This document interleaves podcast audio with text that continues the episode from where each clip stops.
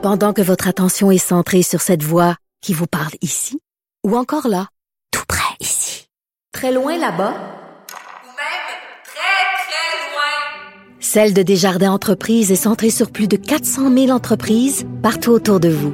Depuis plus de 120 ans, nos équipes dédiées accompagnent les entrepreneurs d'ici à chaque étape pour qu'ils puissent rester centrés sur ce qui compte, la croissance de leur entreprise. Varda Étienne, une vision pas comme les autres. Oui, cette Varda Étienne, qui est une femme d'affaires, euh, une auteure, une chroniqueuse aussi. Comment va Varda ce matin? Ah, parle-moi pas là-dessus ce matin, Caroline. Parle-moi pas là-dessus. Je viens de Ben, je t'ai juste demandé comment ça allait. Ben oui, mais ça va bien, mais je- viens de terminer ma séance de méditation, question de res- rester zen et répéter euh, constamment le mot namasté. Tu sais, pour ma santé mentale, pour mon bien-être personnel. Et là, tu me parles Ah. ah, de ces deux crétins là qui ont euh, qui ont euh, mais oui comme tu l'as dit c'est bien c'est c'est une, c'est une agression.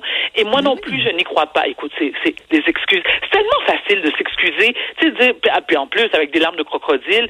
Et là et là je je serais je ne serais pas étonnée si euh, j'apprenais que ce gars-là euh, sur son euh, sur son euh, sur son compte Facebook ou peu importe sur ses réseaux sociaux nous fait part de son envie et de sa de sa bonne volonté d'aller en thérapie. Sais, pour se retrouver, pour se comprendre. Parce qu'on s'entend que c'est c'est la nouvelle mode, c'est la nouvelle fausse excuse. La majorité des gens qui sont accusés d'agression et que c'est connu du grand public, première chose à faire, j'ai besoin de me retirer, comprends-tu? J'ai besoin d'aller en thérapie pour comprendre le fond de moi-même. Mais pourquoi? Pourquoi j'ai ces ajustements qui sont jugés comme inacceptables? Écoute, va jouer la balle. J'ai pas le temps pour ça. Tu comprends? Non, mais ça m'indispose. Ça me tape ses nerfs parce que je n'y crois pas.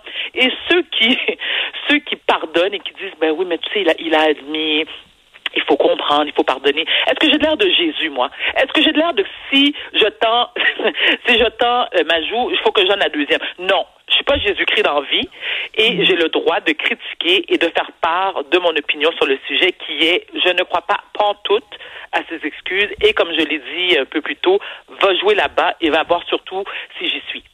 Ben je, oui, ne écoute, risque, je risque de pas y être, mais bon. Oui. Puis en plus, Varda, c'est drôle. Ben, c'est drôle. C'est mieux d'en rire parce que je, je veux te garder zen. Euh, il dit, avec les dénonciations, on s'entend pour dire que ça, ça aurait pu être banal avant. Maintenant, c'est non, on est rendu fragile. Puis C'est pas juste à cause de la COVID, c'est à cause des dénonciations. Fait qu'avant, ce gars-là, il collait des femmes, il en avait pas de problème. Mais là, maintenant qu'on a dit sur la place publique qu'il faut plus faire ça, ben là, ils font en larmes. Écoute, euh, puis, écoute, Varda, je, je veux te raconter quelque chose. Puis après ça, je te laisse aller sur ton sujet, là, puis vais te laisser plus de temps. Eh, parce que on, on en a parlé dans l'émission justement de ces deux agresseurs-là que je répète sont des agresseurs à mon avis. Euh, Oui. J'ai eu plein de commentaires de ces complotistes-là qui me disent tout que ça a pas de bon sens.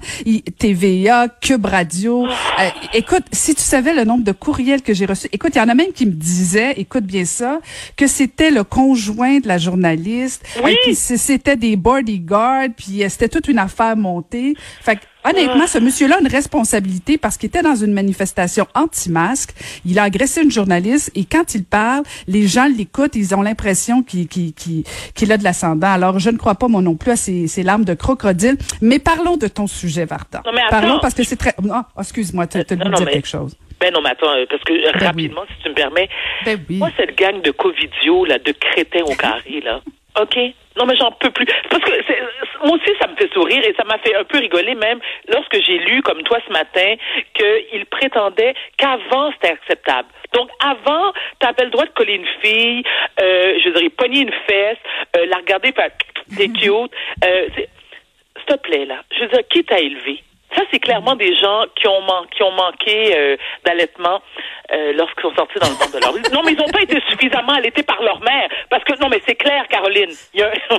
Écoute, parle-moi pas là-dessus, je t'ai dit ce matin. C'est encore la faute des femmes, c'est ça l'affaire?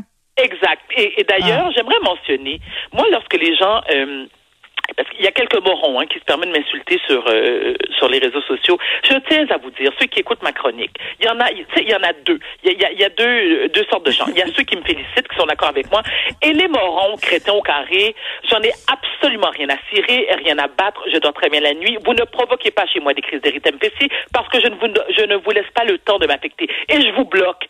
Vous me tapez ses nerfs, je vous bloque. Bon, là, euh, c'est clair. C'est bon, ça, c'est bon. bien. Tu vois, tu vois, on va revenir. Revenons sur ton namasté, cher Varda, parce que Oui. euh, il y a quand même un sujet euh, délicat et euh, bon, on a vu cette euh, cette femme euh, tuée par son fils, euh, Oui. mais au-delà du de cette situation-là, euh, ce qui est frappant, c'est le manque de ressources en santé mentale, le manque de ressources euh, pour les enfants ou même les adultes en, en situation problématique. Euh, Il y a des drames qui pourraient être évités si on investissait de bonnes ressources et un peu d'argent, disons-le. Tout à fait d'accord avec toi. D'ailleurs, tu vois, ça, ça m'a, ça m'a brisé le cœur parce que Suzanne Desjardins, qui a été assassinée par son fils, euh, Jean-Luc Ferland, la même journée qu'elle a été assassinée, elle a, elle a été demandée de l'aide. Elle s'est, euh, elle s'est présentée au bureau de la Sûreté du Québec. Elle a demandé aux, aux policiers d'intervenir afin de forcer son fils à subir une évaluation psychiatrique. Réponse des policiers, Caroline?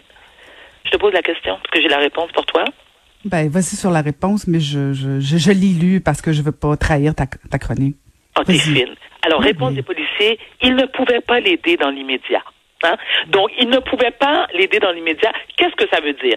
Donc, on lui laisse le temps de manger une coupe de taloche, OK, quelques coups de couteau, se faire étrangler, et là, les policiers vont se présenter chez elle et dire, ben, voyons qu'est-ce qui se passe ici, on comprend pas. Au cours des dix dernières, dernières années, Il y a 263 personnes qui ont commis l'irréparable dans le cadre d'un homicide familial qui souvent sont liés à des troubles mentaux.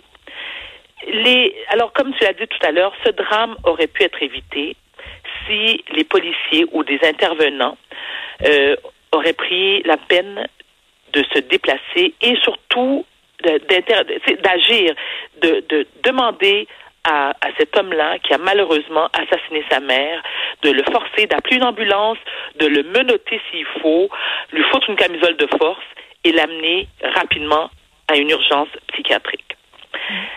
C'est, euh, la majorité des crimes parricides sont commis par des hommes. 90% de ces crimes-là. La majorité aussi sont reconnus non criminellement responsables. Les autres sont reconnus coupables, mais diagnostiqués avec un trouble mental. Quelles sont les solutions suggérées, ben, que moi je me permets de suggérer? Alors, je pense que si les intervenants en santé mentale effectuaient plus souvent des visites à domicile, accompagnés soit de policiers, soit de gardiens de sécurité, peut-être que ça aurait, ça ferait en sorte que ça éviterait des drames. Parce que lorsqu'on parle de 263 personnes au cours des dix dernières années, c'est 263 personnes, pardon, de trop, qui auraient pu euh, être encore vivantes aujourd'hui. Et il y a aussi, selon moi, un manque flagrant de formation auprès des policiers.